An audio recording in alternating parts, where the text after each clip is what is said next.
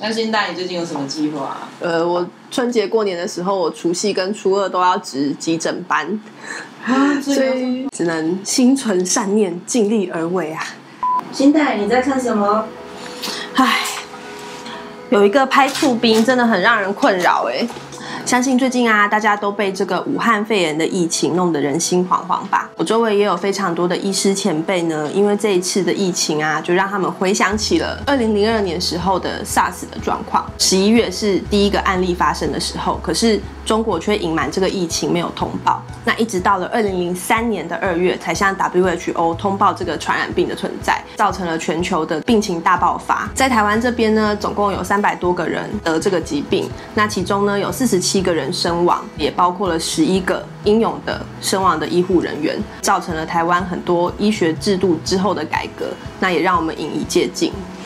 武汉肺炎的情形呢，大概是在去年十二月的时候，从中国的武汉爆发，那陆陆续续有一些疫情传出。如果你有发现以下的症状，包括发烧、畏寒、四肢无力、呼吸道症状，像是咳嗽、有痰，或者是会觉得喘等等的。去医院有看到医师帮你照的 X 光，有这个肺炎或者是肺浸润的情形呢，就要注意喽。非常重要的就是你到医院之后呢，一定要跟医师说你的旅游史，特别是有没有到中国旅游，如果有些接触到禽鸟等等的职业，再加上呢有一些接触史或者是群聚感染的状况，这些都是非常重要的资讯哦。出门在人多的时候，公众场合一定要戴上外科口罩。保护自己也保护别人。N95 口罩其实对于防范带源者是比较没有用的，所以呼吁大家如果有相关症状的话，要戴外科口罩。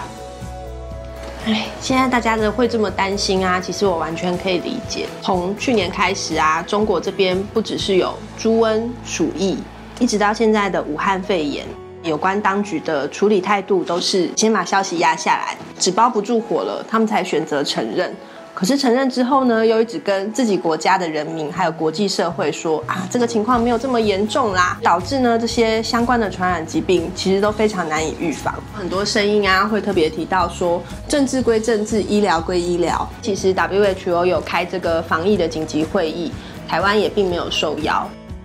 可是啊，大家可以观察到，台湾的医疗水准跟这些防疫的努力的程度，其实是在世界上首屈一指的。所以啊，真的非常希望呢，中国不要一直用政治操作来打压人民的健康，